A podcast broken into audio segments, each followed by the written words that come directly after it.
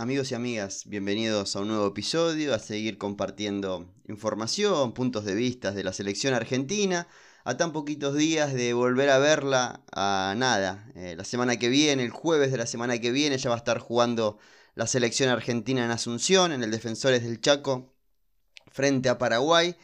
Y para ellos Lionel Scaloni sacó una lista eh, el día lunes, pasado el mediodía, cerca de las 2 de la tarde, hora argentina se conocieron los 30 nombres. Y fue una lista tan poco sorpresiva que para mí se ha dado un golpe sobre la mesa. Em, desde el punto de vista de que no tenemos eh, nada de qué agarrarnos para eh, incluir sorpresas, ver eh, jugadores que no se esperaban, alguna ausencia resonante, no hay nada de eso. ¿Y por qué digo que siento que es un golpe sobre la mesa porque veo que ya es grupo de mundial. Ya es eh, de estos 30, sumando a Marchesín, que es el único lesionado que, está, y el Kun Agüero. Sumando esos 32, estos 30 más Marchesín y Kun Agüero, de esos 32 van a salir los 23 para el mundial. Porque mm, el título en la Copa América consolida, porque afirma y a partir de esa base es muy difícil separar al grupo de la selección argentina. Por eso creo que es una lista que consolida, es una lista que afirma y que marca la tendencia mundialista. Lo decía en el video de YouTube que obviamente que puede haber una irrupción. Puede haber un jugador que deslumbre a Scaloni, que la rompa y que aparezca en la lista para el Mundial. Porque somos Argentina y Argentina, la historia argentina y muchos de los jugadores que están acá en esta lista que vamos a empezar a detallar en, un ratito, son jugadores de potrero. Y el potrero no avisa, el potrero aparece. Eh, es tan espontáneo que eh, no se preparan ni entrenadores, no, no hay entrenamiento que valga, el potrero viene en la sangre y Argentina tiene mucho de potrero. Eh, Angelito Correas, Potrero, Paulo Dybala, Messi, Di María, eh, Nico González, son pibes de Potrero. Eh, son jugadores que no estuvieron atados a una estructura futbolística buscando una consolidación personal por parte del jugador. Le sale jugar al fútbol y, y como le sale jugar al fútbol, eh, aparecen en la selección argentina. Carlitos Tevez tenía mucho de eso, el burrito Ortega, para ir un poquito más atrás en la historia, para los que tenemos algunos años de más, eh, seguramente recordemos en su paso por la selección argentina. Y el potrero tiene eso, como te pone, también te saca. Eh, y el potrero hacía que Dybala sea jugador de selección y la ausencia del mismo hacía que no esté en la selección argentina. Pero bueno, eh, empecemos a hablar de este grupo. Empecemos a hablar de, este, de estos 30 jugadores que Leonel Scaloni convoca para la triple fecha de eliminatorias. El jueves Argentina va a estar jugando a las 8 y media de la noche, no, a las 9, perdón, hora, hora argentina, frente a Paraguay en Asunción. Después se instala en el predio de Seiza para el domingo 10 de octubre, 8 y media en el Monumental, recibir a Uruguay y el jueves 14 de octubre recibir a Perú también en el Monumental a la misma hora. El charter de Argentina desde Madrid saldrá el lunes, eh, digamos, serían horas de la madrugada de Argentina porque será durante la mañana europea para por la tarde estar ya en Asunción y esperar el partido del jueves. Imaginamos que el avión de Lionel Messi con los jugadores del PSG también saldrá más o menos a la misma hora desde París. Empecemos a detallar esta lista de, selección argentina. Empecemos por los arqueros, que es donde hay alguna sorpresita. Franco Armani de River, Juan Muso de Atalanta, Emiliano Martínez de Aston Villa y Esteban Andrada del Monterrey de México. Un Andrada que vuelve a la selección argentina. Andrada había sido convocado para la Copa América del 2019 y por lesión se la perdió. Fue convocado en las siguientes eh, listas, en la del 2020, durante septiembre, octubre y noviembre, perdón, octubre y noviembre, no hubo fecha de septiembre, y ya en noviembre del 2020, fue su última convocatoria. Eh, no tenía el nivel esperado en Boca en ese momento, había pasado también eh, lo de la cuarentena en Ecuador, si no me equivoco, y se empezó a separar un poco de su mejor nivel, al punto que se termina yendo de Boca casi por la puerta de atrás, siendo un gran arquero de selección en ese momento. Hoy en el Monterrey de México ha recuperado el nivel, es de los mejores arqueros que tiene la Liga Mexicana, pero hizo un poquito de ruido, porque deja atrás a Rulli, deja atrás a Walter Benítez y hasta me animo a decir a Matías Dituro, el arquero del Celta que es de los mejores que tiene hoy la Liga Española. Y hace un poco de ruido que un arquero de la Liga Mexicana esté por sobre los arqueros de las ligas europeas. Sinceramente creo que era un buen momento para, para llamar a Walter Benítez y hacerle sentir un poquito ese cariño de selección, porque el cuarto arquero y, Esteban Andrada lo sabe, no va a atajar en esta triple fecha. En, el último, en la última ventana, el tercer arquero terminó atajando, que es Juan Muso, porque Armani se lesionó, porque Dibu Martínez se tuvo que ir a Inglaterra. Eh, atajó Juan Muso, pero nunca se llega el cuarto arquero. Es para entrenar y vivir un poco de selección, así que es el reencuentro de, de Esteban Andrada con la selección argentina y es el último en meterse en este grupo que eh, recién decía parece cada vez más formado, más blindado de cara al Mundial. Porque el otro jugador nuevo es Alario, que no estuvo en la convocatoria de septiembre, pero no estuvo por lesión. No tiene que ver con una decisión técnica. Eh, Alario es uno de los jugadores que a Scaloni le gusta y le gusta mucho. Defensores, Gonzalo Montiel del Sevilla, Nahuel Molina del Udinese, los dos laterales derechos, Juan Foyt del Villarreal, también podría ser considerado lateral derecho. Lucas Martínez Cuarta de la Fiorentina, Germán Pesela del Betis, Nicolás Otamendi del Benfica, Cristian Romero del Tottenham, Lisandro Martínez del Ajax, Nicolás Tagliafico también del Ajax y el huevo Marcos Acuña del Sevilla. Los mismos defensores que estuvieron en la convocatoria de septiembre.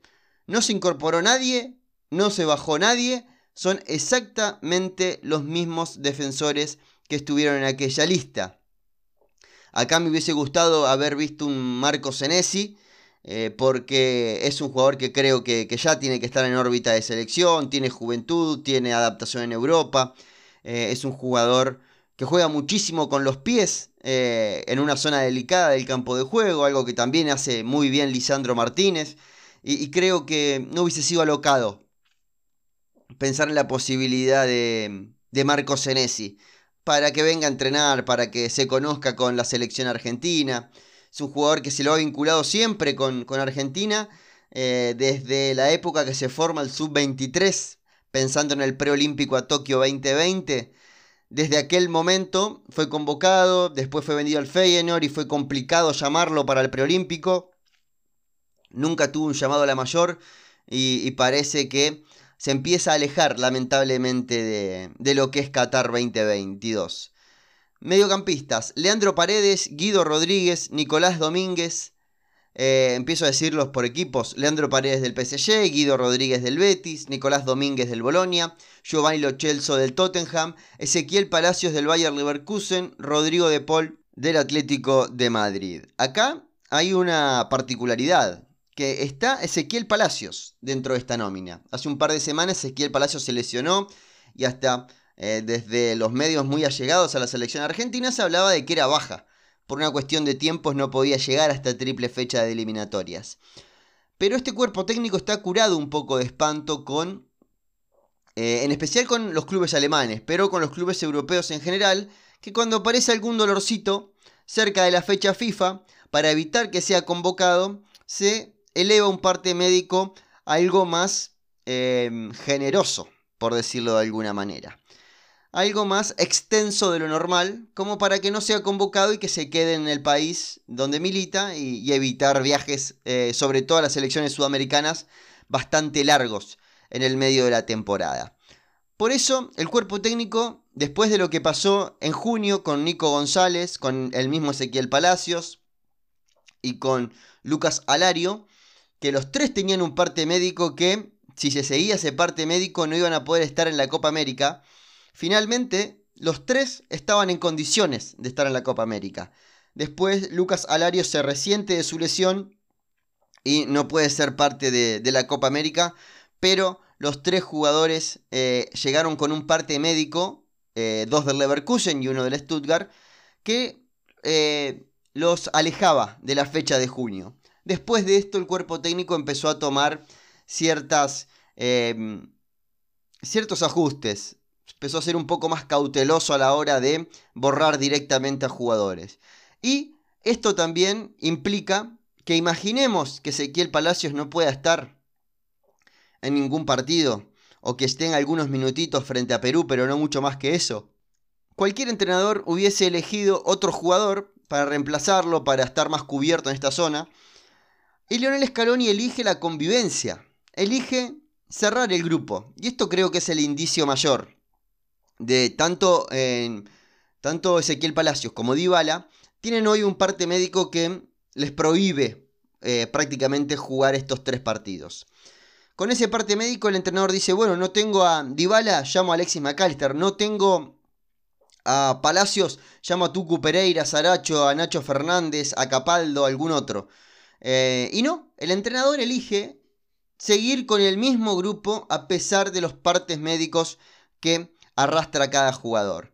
Terminemos con la lista de convocados. Vamos a los atacantes y delanteros. El Papu Gómez del Sevilla, Nico González de la Fiorentina, Ángel Di María del Paris Saint-Germain, Lucas Alario del Bayer Leverkusen, Leonel Messi del Paris Saint-Germain, Paulo Dybala de la Juventus, Lautaro Martínez del Inter, Joaquín Correa del Inter, Angelito Correa del Atlético de Madrid y Julián Álvarez de River. Julián Álvarez y Franco Armani, los únicos dos del fútbol local que se suman a la selección argentina.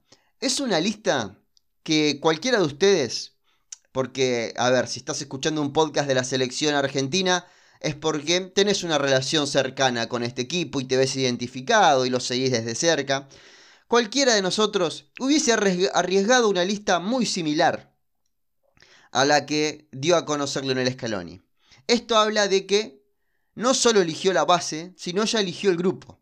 Porque elegir la base hubiese sido convocar a Dibu Martínez, eh, a Otamendi, obviamente, a Cuti Romero, imaginemos a Montiel, al Huevo Acuña, a los básicos, a Paredes, a Rodrigo de Pola, a Messi, a Di María, a Lautaro. Pero el grupo que rodea esa base también se sigue manteniendo. Ya Lionel Scaloni eligió su grupo mundial. Ya Lionel Scaloni si bien va partido a partido en esta eliminatoria, y él más que nadie, porque fue parte del proceso de San Paoli, sabe lo difícil que es clasificar a un mundial, Argentina tiene ya una serie de puntos y teniendo en cuenta las fechas que faltan, que llegaría con tranquilidad al Mundial de Qatar. Por eso ya eh, empieza a abandonar esta condición que siempre dijimos de Leonel Scaloni, de convocar momentos, para empezar a convocar el mismo grupo. El de la Copa América, más, diría, más que el de la Copa América, el de la lista, el de las eliminatorias de junio, con eh, alguna cosita más por ahí. Esa cosita más es Dybala, esa cosita más hoy es Esteban Andrada, lo fue Rulli. Em, a ver, para mí el gran ausente que tiene esta lista es Lucas Ocampos. Porque Lucas Ocampos es parte del grupo que fue convocado en junio. De hecho fue titular en el primer partido, si no me equivoco. Y no fue a la Copa América. Por lesión se perdió la fecha de septiembre. Ahora estaba bien, estaba teniendo ritmo. Em, jugó el pasado fin de semana los 90 minutos o jugó 80 minutos, algo así, pero volvió a ser titular en el Sevilla y no aparece en esta lista. Un jugador que hace un año ya lo dábamos en el Mundial, por ejemplo. Cuando Scaloni convocaba momentos. Hoy Scaloni convoca grupo. Hoy Scaloni no quiere romper ciertas situaciones de, de placer, por decirlo de alguna manera, que tiene esta selección, que también aporta al juego. Porque no es una, un viaje de egresados que lastima al grupo. Es un viaje de egresados que potencia, que suma, a esta selección argentina.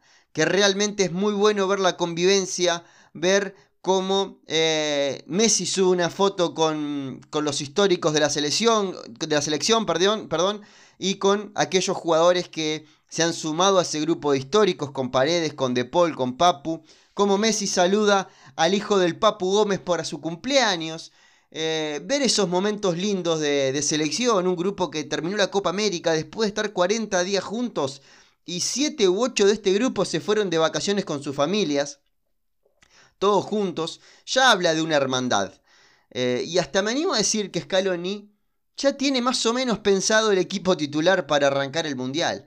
Y, si les los invito a ustedes, eh, que ya conocen a la selección argentina, que estamos muy cerquita de lo que va pasando en el día a día de la selección. ¿Cuál es el 11 de Scaloni? El 11 de Scaloni hoy es el de la final de América. Eh, ponele que la única duda puede ser Molino Montiel. Pongamos a Molina que fue el, que terminó jugando. Dibu Martínez en el arco, Molina, Cuti Romero, Otamendi, Acuña, De Paul, Paredes, Lochelso, Di María, Messi, Lautaro. Ese es el 11 argentino. Ese es el 11 que hoy sale de memoria en la selección argentina. Por eso digo que Scaloni empieza a separarse de esa cuestión que tenía antes que convocaba buenos momentos. Que hoy Nico González esté en la selección fue convocar un buen momento de Nico González. Que Angelito Correa hoy está en la selección fue convocar un buen momento de Angelito Correa. Eh, y así puedo pasar por cualquiera. Eh, Dibu Martínez llega a la selección por tener un buen momento. Ya una vez que pasó la Copa América, que Argentina convivió 40 días y que consiguió lo más importante en los últimos 28 años, y me animo a decir que un poquito más también, un poquito más de 28, porque tenemos que irnos al 86, no porque no, no sea un logro importante lo del 91 y lo del 93, pero haber ganado en el Maracaná contra Brasil es un escalón más arriba que cualquier otra Copa América. Por eso nos tenemos que ir 35 años atrás para ver un logro similar o superior a esto que se consiguió este año en el Maracaná. Después de haber logrado esa convivencia, era muy difícil romper ese grupo. Sorprende que no esté eh, Ocampo, sinceramente. Palomino ya no estaba en septiembre. Y eh, parece ser que Lisandro Martínez es hoy el suplente que elige Scaloni en caso de que no pueda contar con Otamendi. Hay muchos jugadores que se empiezan a separar de, de lo que puede ser un mundial. Hasta Marcos Rojo, que hay mucha gente en el fútbol argentino que ve que tiene un gran nivel y que lo hubiese relacionado con esta convocatoria de selección, ni él, que es un jugador de selección, que tiene mundiales en el lomo, que tiene goles históricos, que es subcampeón del mundo eh, y está pasando un buen momento, ya no vuelve a la selección argentina. Realmente eh, se va acotando todo un poquito más. Y creo que la idea de Scaloni, sobre todo, por lo menos lo que queda de este 2021, es terminar con este grupo, conseguir la clasificación con este grupo. Después quizás veamos un Scaloni que diga, eh, Fideo, esta, esta, semana no te llamo y, llamo a Pepo de la Vega, por decir alguna cosa. Quizás con la, con la mm, eh, clasificación dice, Leo, descansa esta semana o vení un partido y te vas y que ese lugar lo ocupe Alexis McAllister. Eh, puede en el futuro haber cositas de estas, pero Scaloni elige este grupo para el Mundial. Y, ya lo deja demostrado. De hecho, eh, esperó a Franco Armani, ¿se acuerdan? Cuando pasaba todo este tema del COVID eh, en la fecha de junio, que seguía dando positivo a pesar de no tener el virus, convivía con el grupo, entrenaba perfectamente y seguía dando positivo a Armani. Tranquilamente. En ese momento Lionel Scaloni podría haber hablado con, con Armani y decirle, mirá, Franco, no, eh, seguís dando positivo. Eh, vamos a convocar otro arquero para cuidarnos. Y no, siguió apostando por él y siguió bancándolo y peleó para que esté en esta selección argentina, a pesar de que sabía Lionel Scaloni que Franco Armani ya era el arquero suplente del seleccionado argentino. Así que eh, veo esto, más que una lista de eliminatorias, veo una prelista de mundial, sinceramente. Ya no hay esas ventanas para juveniles, quizás el único es Julián Álvarez. ¿Se acuerdan que antes Scaloni convocaba a un puchito de eh, sub-21, por buscarle una categoría dentro de la selección. Llamaba a un Gaich, a un Ewen Pérez, a un Medina, a un Alexis McAllister. Hoy ya el único que queda de esos jovenzuelos es eh, Julián Álvarez. Y, y vaya presente que tiene Julián Álvarez hoy en River. Que sinceramente me parece hasta milagroso que Julián Álvarez con el nivel que está teniendo siga en el fútbol argentino y todavía no haya ido a Europa. No sé qué será bueno para Julián Álvarez, eh, porque el próximo mercado será muy cerca del Mundial. Eh, el, próximo mercado eh, grande, quiero decir, el de junio, va a ser muy cerca del Mundial. Vamos a estar a 4 o 5 meses del Mundial.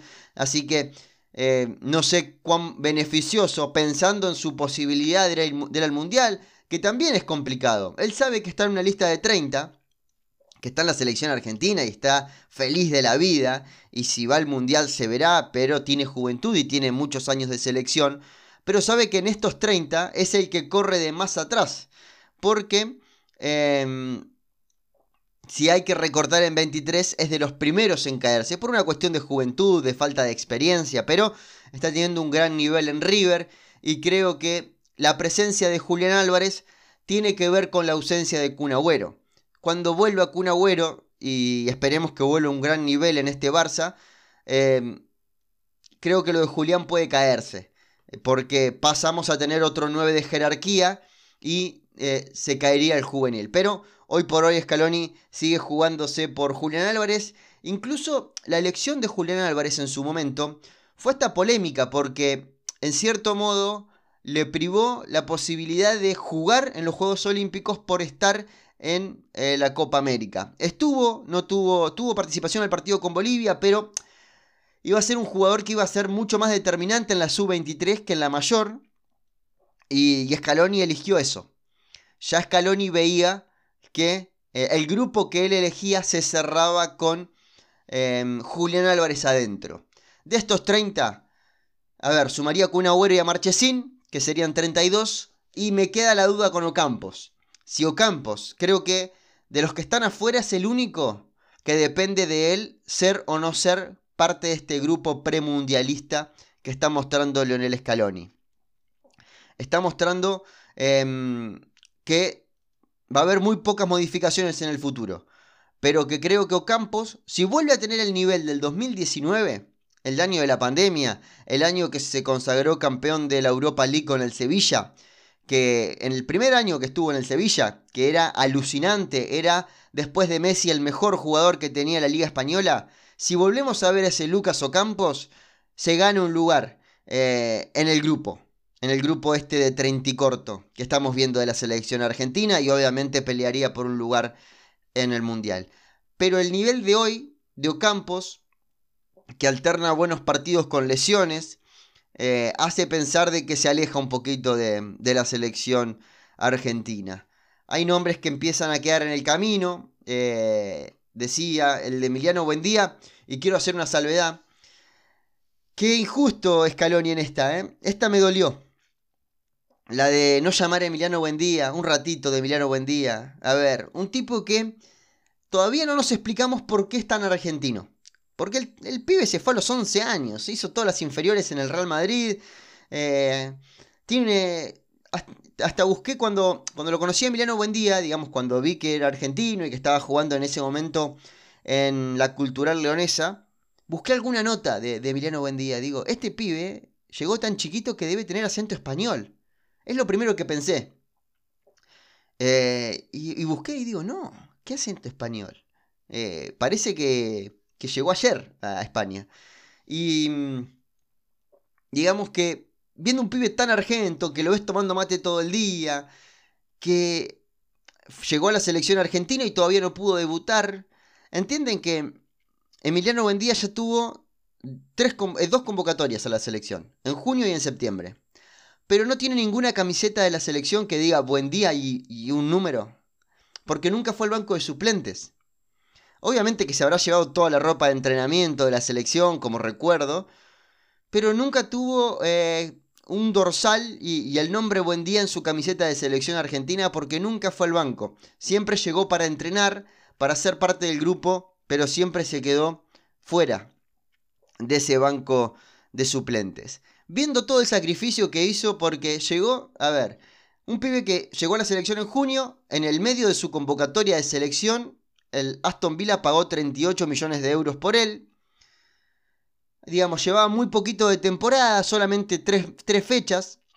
Y sale, toda, sale la convocatoria de septiembre y empieza todo el conflicto entre Conmebol, FIFA, Premier League, gobierno británico, que te dejo, que cuarentena, que 10 días. La Premier League prácticamente que les prohíbe a los jugadores viajar a Sudamérica. Los cuatro argentinos se suben.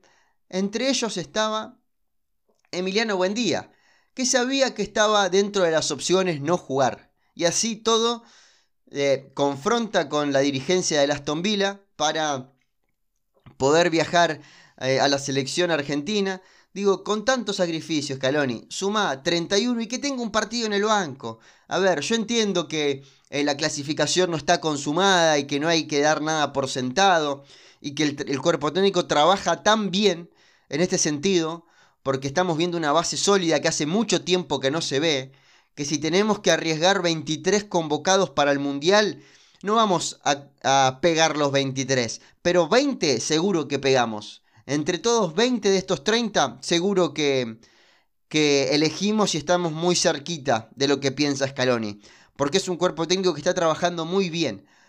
Pero me dolió, me dolió porque, a ver, eh, le tomamos cariño a este Emiliano Buendía que se deslomaba por jugar con Messi, por entrenar con Messi, por estar en la selección argentina, que lo ves bajar de, del avión en Inglaterra tomando mate, y, ahí es donde vuelvo a pensar, se fue a los 11 años este pibe.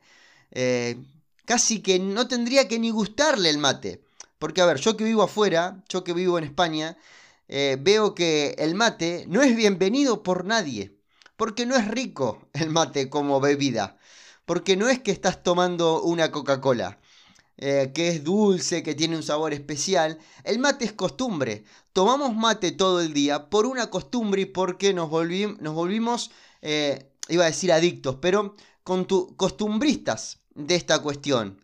Que obviamente que hoy ya tenemos en la cabeza el sabor del mate y lo hacemos propio, pero a lo que voy que en, el primer cara a cara, la primera cita de mate, es complicado para el que no conoce y el que nunca vio. Por eso digo que hasta este pibe que toma mate, eh, no sé, me hubiese gustado eh, verlo un ratito.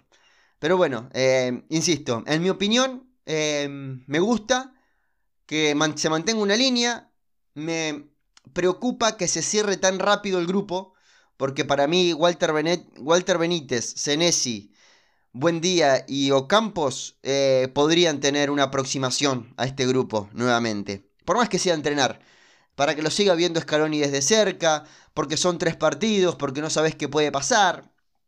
A ver, hasta llamarlos ya con el adelanto de que venís para entrenar. Eh, como sabe Nico Domínguez que no va a estar en el banco de suplentes los tres partidos, que algunos se va a tener que comer afuera. Lo mismo para Martínez Cuarta. Saben que algún partido se van a comer afuera de, esa, lista de 23 convocados para cada partido. Julián Álvarez lo mismo. Sabe Julián Álvarez que tiene que, eh, a ver, pasar algo fuera de lo normal para que tenga minutos o para que estén los tres partidos en el banco de suplentes. Tenemos una selección que no solo tiene formado el 11 inicial, sino que ya hay una construcción del tipo de banco de suplentes que elige Scaloni. Hoy sabemos que si las papas queman, los Correa eh, saltan a la cancha. Hoy sabemos que si las papas queman, podemos contar con Alario, podemos contar con Papu Gómez, eh, con Nico González, con Dybala. Argentina está formando también esa segunda base para cuando la primera eh, no encuentra el rumbo o cuando la primera ya que darle descanso, está bueno tener jugadores que mejoran al equipo titular. Hoy estamos en esa.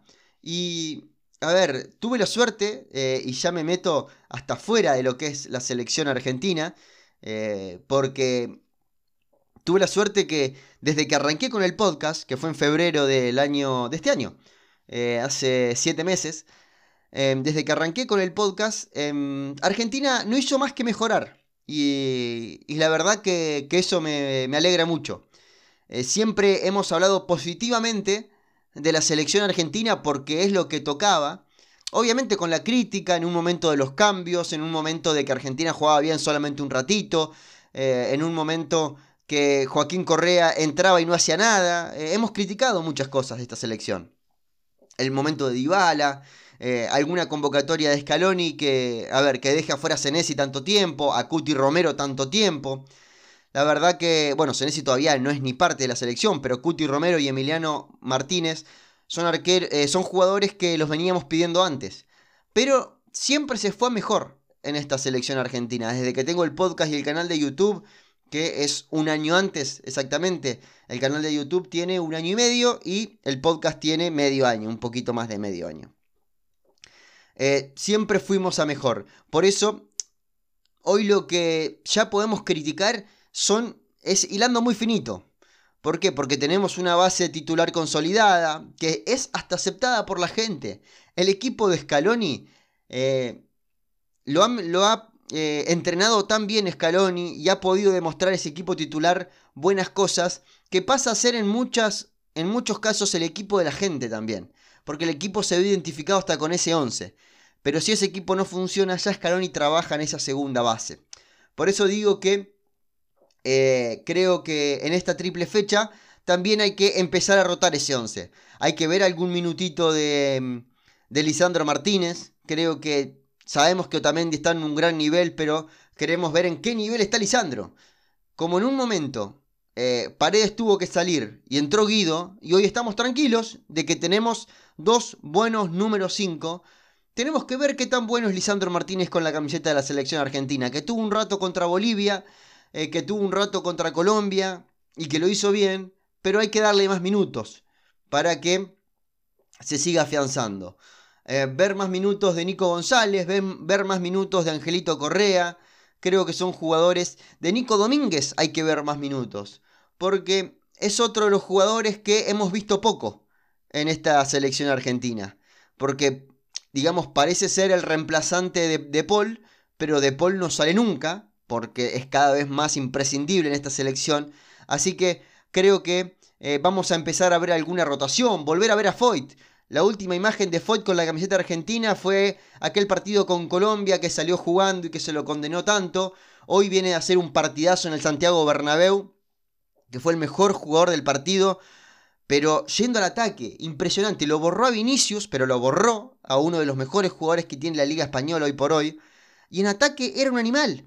Porque no es el, clásico 4 que desborda por derecha.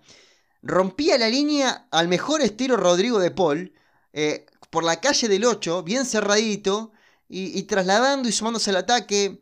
Lo de mm, Juan Foyt. Yo veo a Juan Foyt un grandísimo entrenador el día que se retire. En 15 años, cuando se retire Juan Foyt ve un grandísimo entrenador por la manera que tiene de leer el fútbol. Eh, no juega de lateral derecho por, por ser rápido, por ser ese 4 puro, porque es inteligente, porque Emery, sabe que no se puede privar de tener un tipo que lee tan bien el juego eh, como lo hace Juan Foyt, que comete errores, que por ahí es excesivo en su confianza a la hora de salir jugando, pero em, tenemos que volver eh, también para Foyt sacarse esa espina de, haberse ido de la selección, que su última imagen en la selección haya sido en aquel partido con Colombia porque después eh, quedó fuera de la Copa América y todavía no ha tenido minutos.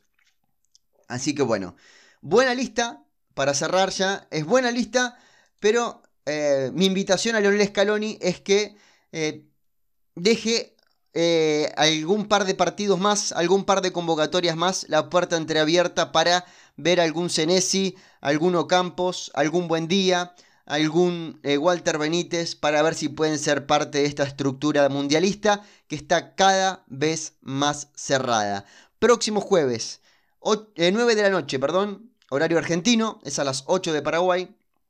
Argentina se mide en Asunción, en el Defensores del Chaco, a la selección paraguaya. Antes de irme, quiero repasar, si la encuentro, Acá está la tabla de posiciones. Brasil es el líder con 24 puntos, Argentina segundo con 18, pero estos dos equipos tienen un partido menos, porque hay que ver qué pasa con eso. con el Brasil-Argentina que se jugaron 5 minutos. Aparece tercero Uruguay con 15. Ecuador tiene 13 al igual que Colombia. Hoy por hoy irían eh, Brasil, Argentina, Uruguay y Ecuador al Mundial y Colombia al repechaje. Paraguay tiene 11, Perú tiene 8, Chile tiene 7, Bolivia tiene 6, Venezuela tiene 4. ¿Qué sorprende Chile tan abajo cuando ya se jugaron 9 partidos?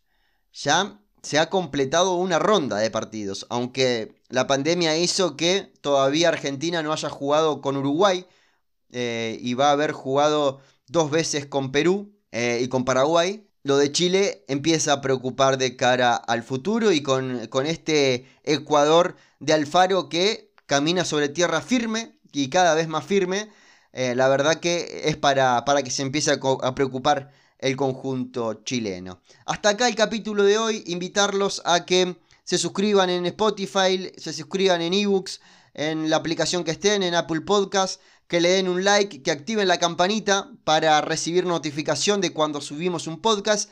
Así estamos mucho más cerca de la selección argentina. El placer de siempre, de estar de este lado y sepan que en este espacio hablaremos siempre de selección argentina. Un fuerte abrazo.